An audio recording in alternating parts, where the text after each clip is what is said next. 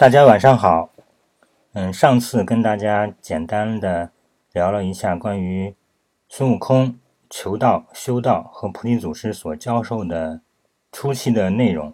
嗯，关于那首诗呢，给大家留了一些疑问，特别是关于五行传促颠倒用那一段。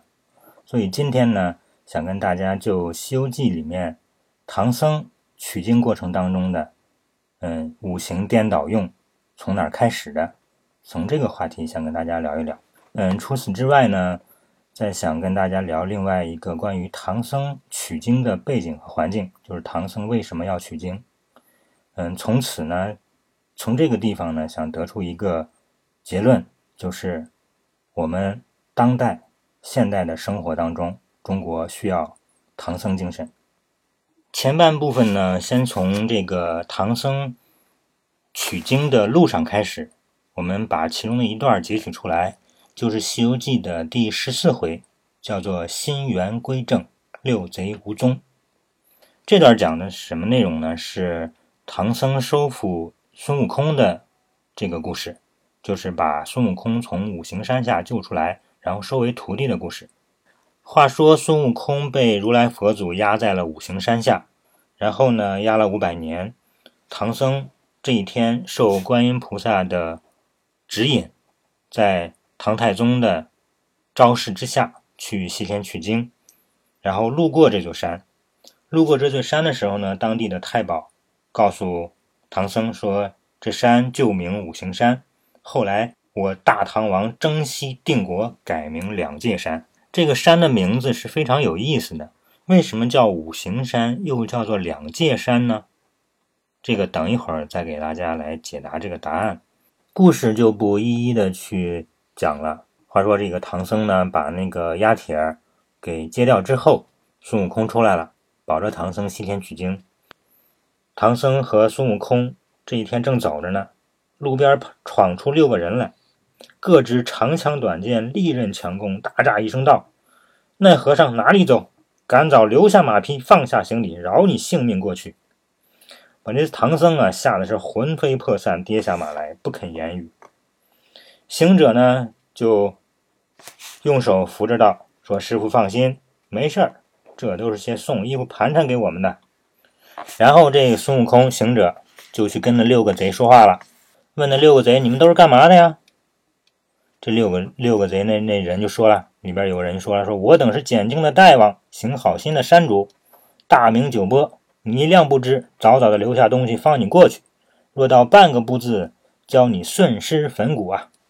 行者说：“我也是祖传的大王，积年的山主，却不曾闻得列位有什么大名。”那人道：“你是不知，我说与你听听吧。下面这六个人的自我介绍啊，非常有意思。前面讲故事啊，就会讲故事，重要引出这六个人怎么介绍的，请大家详细听来啊。这人说：“说你是不知啊，我说与你听。一个唤作眼看喜，一个唤作耳听怒。”一个唤作鼻嗅爱，一个唤作舌长思，一个唤作意见欲，一个唤作身本忧啊！这悟空听了就笑，哼，原来那你你你们这六个毛毛贼呀，你却不认得我，我这出家人是你的主人公嘞。故事就不往下多讲了，从这块儿我们来看一看啊，为什么这六个贼怎么叫做这么这么六个名字？然后孙悟空为什么说“我出家人是你的主人公”？这段非常有意思，大家来想一想啊。咱们再来看看这六个人的名字，一个叫做“眼看喜”，眼睛啊看到了就欢喜；一个唤作“耳听怒”，耳朵听到生气；一个唤作“鼻嗅爱”，鼻子这一闻到什么味儿啊，香味儿啊，哎呀，心里就爱的不得了；一个唤作“舌长思”。这万一尝到什么好吃的东西，这经常就要想着了。一个唤作意见欲，意呢是意思的意，意识的意，经常想着，哎呀，想要那个东西啊，哎呀，得不到这个心里痒痒啊。一个唤作身本忧，这得活着呀，这得冷啊、暖呐、痒啊、痛啊。这这又又下大雪了，这冷啊，得挣赶紧赚钱，给换大房子呀，换温暖的地方啊。这怎么办呢？活下去啊。这段故事呢，用非常有趣的形象的比喻，来告诉了我们一个很深刻的修行道理，就是人要真的开始修行，就必须要降服六贼。这个六贼并不是指的我们外在的哪个哪个人或者哪个哪个事儿，而是指的我们自己的眼耳鼻舌身意。我们能不能战胜自己的眼耳鼻舌身意？用什么来战胜它呢？用心。为什么用心来战胜它呢？因为它本来就从属于心，心就是它的主人。但是往往呢，我们失去了心做主的能力，却让眼耳鼻舌身意在自己做主，他们成了主人，他们成了各自的主，各自的主人，成了管控、引导我们的。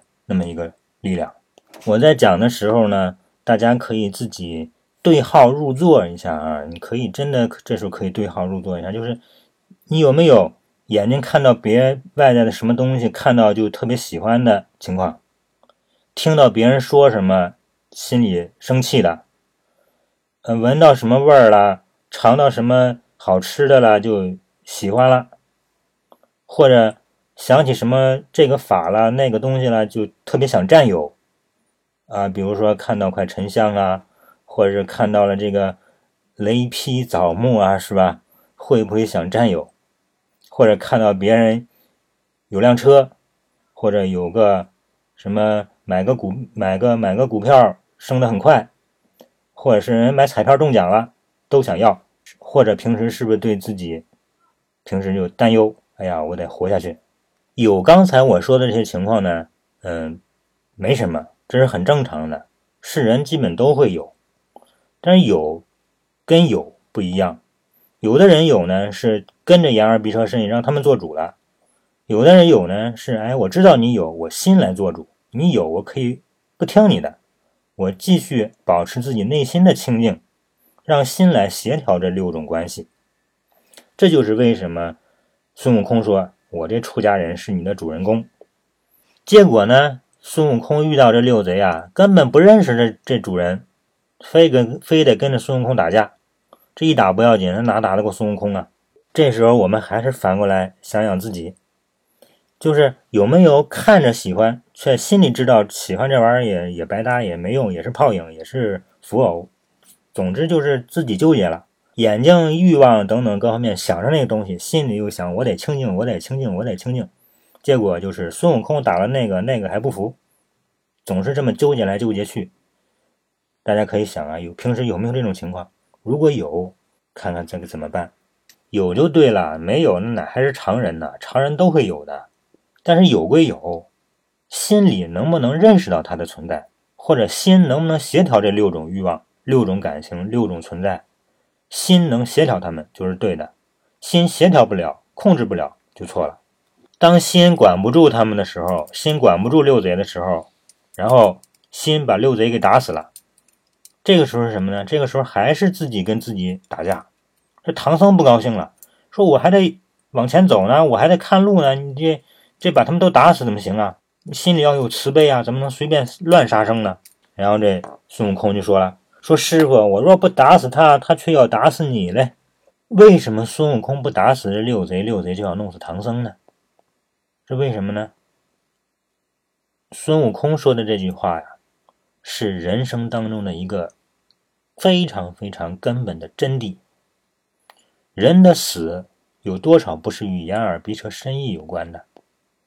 不是这六贼把自己的心里的能量消耗分散。出去之后，让人的生命归于终结的呢？这其实才是真正的人的死的本因。所以这个故事呢，就是告诉我们：你要想修行，要想认识生命中的生命中的真谛，要想真正见如来佛祖，首先第一关就要过的就是这六贼。为什么叫两界山呀？从外界到内界相跨越的这座山，就是两界山。人与外在接触和与内在内心接触相联系的那部分，就是眼耳鼻舌身意。所以，这眼耳鼻舌身意跟着两界山正好在一块儿。这个时候啊，孙悟空还没能完全降服自己狂傲的本性，所以他见到这六贼就把他们打死了。这一下可把唐僧惹怒了。唐僧气了孙猴子几句话之后，这孙悟孙悟空这一生受不得气啊，然后就跑了，也不管唐僧了，自己走了。唐僧也没办法呀，自己唠叨几句：“爸爸爸，也是我命里不该招徒弟，进人口。”如今欲寻他无处寻，欲叫他叫不来。去了去了，书上怎么说啊？正是舍身拼命归西去，莫以旁人自主张。从这里面我们能够看到唐僧取经的那种心意、心愿，甚至他的执着，不畏艰难，不怕牺牲的那种精神。这其实也是我今天特别特别想跟大家来分享的一种感悟。就是我们在自我修行，或者说在了悟人生真谛、世界宇宙真理的这个路上，是否有不怕艰难、不畏险阻，甚至九死一生的不怕死的那种大无畏的精神？我看这本书的时候，我是非常非常的受感触、受感动，甚至是很多很多的感悟都在这里。这段故事呢，正好应了上次说的，嗯，五行传错颠倒用。有朋友问，到底怎么用？首先呢，就是要像唐僧这样，能够认识到五行是什么，啊，在我们身上具体的表现有哪些，能够克服、降服哪些不应该有的行为和想法、念头、欲望等等，能够把这些做到了。心里本来有的能量，能够在内自己心内汇聚。当然，这个内是对应着我们平时向外求、向外去做事情的这个外来对应的啊。能够把这一点弄通了，就是五行传速颠倒用的第一步。当然，这还不是最终，这是前期开始的两进山部分，就是修行向内向内修，去明心见性，向内看自己的心性。很多时候，这些情况都是，嗯，说着容易，做起来难的。我们有句有句话叫做“理上都懂，但是感情上过不去”。这就告诉我们什么道理呢？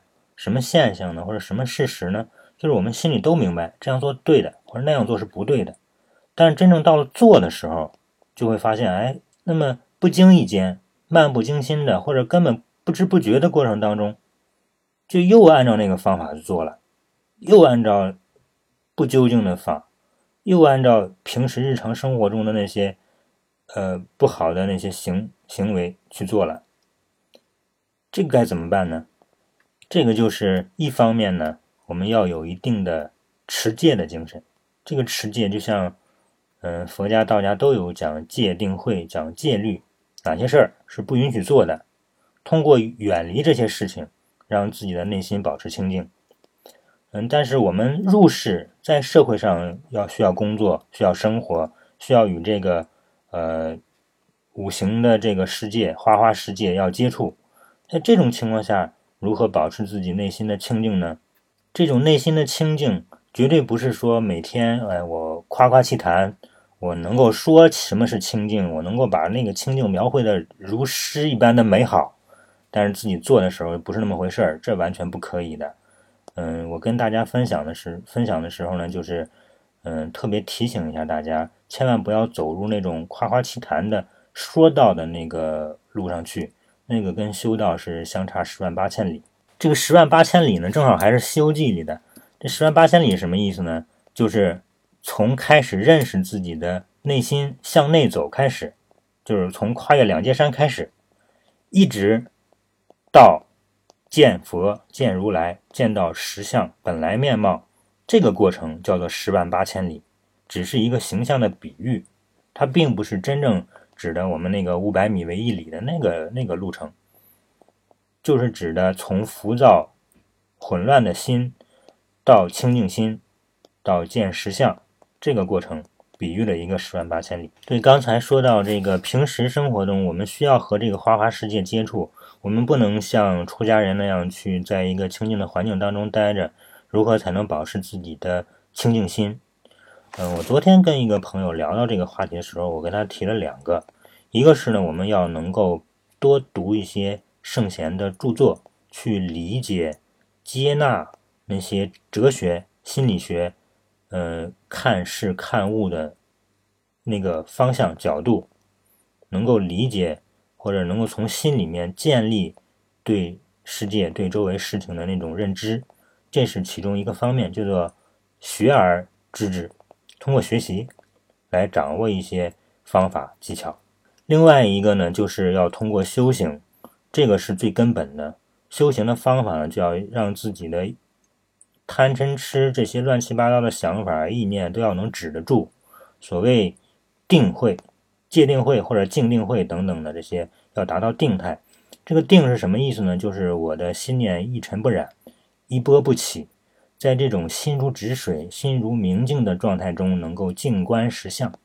当我们通过嗯，不管哪个法门吧，真正能够做到定慧静观的时候，我们会发现，我们观察到的理法相，与很多经典中所论述的，哎呀，怎么是那么接近或者那么一致啊？原来就是这样，曾经读过的那些。文字会在自己心里突然又有一个新的认识，你会发现那种认识远非文字所能表达的，而以前仅仅说读书学到的那些方法，当我们去应用的时候，会发现应用和理论相差的太远，而当自己静观出来，或者内心里的那个法与与这个圣贤所说的这些方法相合相一致的时候。我们再去应用的时候，会发现是得心应手，所以这也是我想跟大家嗯分享，或者我想强调我自己感悟的一个很重要的部分，就是嗯学习经典和实修，不要偏废。嗯，没有学习，我们很难去自己在较短的时间里能够总结出很多个较好的方法或者看清路径，但是没有实修，我们基本上不能够。全面的、真实的理解经典中的内容，也更不可能应用到自己的实际生活和修行的状态中来。刚才是《西游记》第十四回的这个故事跟大家分享的内容。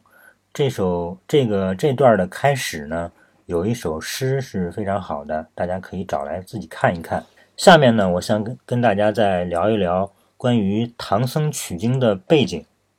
就是唐僧是因为什么去取经的？他为什么要去取经？或者有经的人为什么如来佛呀？为什么要把经传下来？观音菩萨为什么要去指点他？或者还有唐太宗李世民为什么也希望唐僧去取经？这都是一个综合的背景，有这个背景才有了这个故事。话说这如来佛呀，把孙悟空压到了五行山下之后，有一天呢，他跟这帮菩萨们在一块儿讲经说法，如来讲罢，对众言曰：“我观四大部洲，众生善恶各方不一。东胜神州，敬天理地，心爽气平；北距泸州者，虽好杀生，只因虎口，性浊情疏，无多作见。我犀牛贺州者，不贪不杀，养气潜灵。”虽无上真，人人固受。但那难缠不周者，贪淫乐祸，多杀多争。正所谓口舌凶长，是非恶海。我今有三藏真经，可以劝人为善。我有法一藏谈天，论一藏说地，经一藏度鬼。说该一万五千一百四十四卷。乃是修真之经，正善之门。我待要送上东土，颇奈那方众生愚蠢，毁谤真言，不识我法门之旨要，怠慢了瑜伽之正宗。怎么得一个有法力的去东土寻一个善信，教他苦历千山，远经万水，到我处求取真经，永传东土，劝化众生，却乃是个山大的福缘。海深的善庆，我们来看这一段啊。如来佛为什么要想着把自己的经文这个传到南赡部洲。它里面讲的四大洲，四大洲各有不同。说东胜神州，敬天理地，心爽气平，这个大家一听都能明白。北距泸州，随好杀生，只因虎口，性着情疏，无多作践。西牛贺州，不贪不杀，养气潜灵，虽无上真，人人固受。南山部洲呢，贪淫乐祸，多杀多争，正所谓口舌凶场，是非恶海。为什么要？到南山部洲寻一个取经人，为什么要劝人为善？原因都在这儿。好了，我们回过头来再去看看李世民为什么要让唐僧去取经。话说这个魏征梦斩了泾河龙王，然后这泾河龙王呢，曾经到这个皇上到李世民那儿去求情，说希望皇上能够饶他一命。结果皇上答应了，答应了之后，魏征还是跟皇上下棋的时候做个梦，把。龙王给斩了，然后这李世民呢，这睡觉的时候就梦到这个龙王来找他索命，带他去阴间转了一圈。李世民到阴间看到了好多好多痛苦的东西啊，都看到了什么呢？李世民就说呀：“说我自出了森罗殿，见那阴司里不忠不孝，非礼非义，作践无辜，明欺暗骗，大斗小秤，奸盗诈伪，邪淫欺罔之徒，受那些。”磨烧冲挫之苦，煎熬调拨之刑，有千千万万看之不足啊！又过着枉死城中，有无数的冤魂，尽都是六十四处烟尘的叛贼，七十二处草垢的魂灵，挡住了朕之来路。幸亏崔判官作保，借得河南乡老的金银一库，买转鬼魂，方得前行。崔判官叫朕回杨氏。千万做一场水陆大会，超度那无主的孤魂，将此言叮咛分别。那判官是怎么叮咛这李世民的呢？这判官说呀：“说陛下到阳间，千万做个水陆大会，超度那无主的冤魂，切勿忘了。若是阴司里无抱怨之声，阳世间方得享太平之庆。凡百不善之处，俱可一一改过。”普育世人为善，管教你后代绵长，江山永固啊！这么复杂的这么多东西啊，我们找一句来，找一个画龙点睛的一笔来看。这里边有一句话这么说的：说若是阴司里无抱怨之声，阳世间方得享太平之庆。这句话很有意思啊，也非常贴近我们的现实生活啊。为什么把这句话拿出来呢？就是我们，嗯。很多修道的人，或者说我们很多呃管理者等等吧，就是大家都关注的，就是我们现实的生活能不能过得好一点，能不能过得平安幸福一点，能不能过得快乐一点，这肯定是每个人都希望的。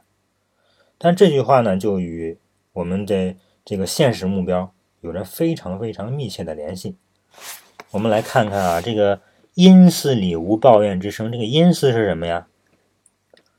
大家想一想，阴司是什么呀？阳世间方得享太平之庆，这阳世又是什么呀？古时候啊，那个用阴阳来指的是我们现实中看得见的、摸得着的和看不见、摸得摸不着的这种区别。所以现在呢，我想问问大家，你们觉得你的想法是属于阳世间的，还是属于阴阴司的？你每天在抱怨的那个意识？在抱怨的那个思维是属于阳世间的，还是属于阴司的呀？有很多人啊，这个看到这个不公那个不平，各种抱怨。当然，这种很多的抱怨，并非是他自己主动想的，或者由他引起的，但是抱怨本身却在他的脑子里，在他的想法里。所以说，我们每个人啊，如果想让我们现实中的生活，想让我们身边能够享得太平，想让我们的家庭能够有所太平。我们的脑子里，我们亲人的脑子里，是否要每天有抱怨之声呢？大家可以看观察一下这个周围的家庭和周围的人，如果整天都在抱怨的人，他们的生活、他们的家庭、他们的邻里关系、他们的工作是否顺利、是否太平，一看便知。所以这个判官呢，告诉李世民：凡百善、凡百不善之处，俱可一一改过。普欲世人为善，管教你后代绵长，江山永固啊。就说你一个人做这些还不行啊，你自己首先自己不好的要改过，做一个为人师表。这之后呢，要告诉世人为善呢，大家都做好事了，大家都做善事了，互相没有抱怨了，对自己没有抱怨，对别人也没有抱怨了，没有那些冤死的魂灵，这个世间就太平了，后代绵长了，江山永固了。这不是我们现在每个人也都在希望的、追求的美好的生活吗？所以静阳今天听了这段故事之后啊，从今天开始就要学着怎么化解自己心里那个抱怨，因为抱怨从来解决不了问题。如果想解决问题，就去找解决问题的方法，永远也不再抱怨。这样的时候，别人会越来越喜欢你，然后，然后你的家庭也会越来越喜欢你，你的朋友也会越来越喜欢你。你的同事关各种关系都会越来越喜欢你，你做事儿就会越来越顺利了。我们看唐太宗李世民做了什么？嗯，虽然《西游记》是一本神话小说，但是其中呢有些内容呢跟我们正史当中还是比较接近的。当然也有的地方我没有办法去考究，我不不研究历史平时，所以今天呢还是按照《西游记》里面的内容给大家来分享。嗯，当然我看了之后呢，我觉得大部分是与真实相符合的。却说唐太宗又传旨赦天下罪人，又查狱中重犯，有诗为证啊，说的什么呢？大国唐王恩德宏，道过尧舜万民封，死囚四百皆离狱，怨女三千放出宫啊。他是一个大赦天下的一个皇帝，他能够把所有的罪都免除，都不再抱怨，能够原谅所有的过错。我认为这也是我们每个人。想要一个太平的世界，从我们自己每个人的心里都应该首先做到的，就是原谅自己的，也原谅别人，原谅所有人的不对，所有人的错。从这一刻，从当下一念归正。书上说呀，说从这儿开始啊，盖天下无一人不行善者。这也是我们历史上最有名的贞观之治。在那将近几十年、百十来年的时间里面，可以说大唐盛行天下。那个时候真是太平盛世，就是夜就路不拾遗，夜不闭户，好像据历史上记载，还是真有这回事儿。话说这个李世民呢，这个为了宣传佛教、普扬善事、普扬善法，然后寻找到了这唐僧唐玄奘来讲法会。这观音菩萨呢就来了，来了。前面故事不讲了啊，这个大家可以看看书。来到这儿就问说：“你这小乘教法度不得亡者超生，只可混俗和光而已。唯有大乘佛法三藏，能超亡者升天，能度难人脱苦，能修无量寿身，能做无来无去。”这菩萨还说呀：“说我这大乘佛法能做什么呢？说我这大乘佛法呀，在大西天。”天竺国大雷音寺，我佛如来处，能解百冤之结，能消无妄之灾。然后观音菩萨临走，留下一首偈子，说：“礼上大唐君，西方有妙文，程途十万八千里，大乘尽殷勤。此经回上国，能超鬼出群。若有肯去者，求正果金身。”这里面呢，这个非常有意思的。包括刚刚才说到的阴司和现在说到这个鬼，我特别想跟大家分享关于这两个。说阴司是我们生活在我们现有的时空之外的另有时空叫阴司吗？或者说另有一种生命存在叫鬼吗？嗯，我想跟大家汇报的，就是是也不是。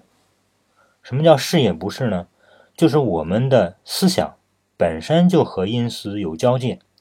我们的思维本身其中就含着鬼，人的思维中就含着鬼。俗话讲叫心里有鬼，所以说菩萨，嗯，告诉唐僧，告诉李世民，我们有如何如何的大乘的三藏经法，能够渡鬼、超鬼出群，能够修成正果，能够获得金身等等等等，比你讲的那些小乘的方法要更好的多。这些都能够使得更多的人能够远离痛苦。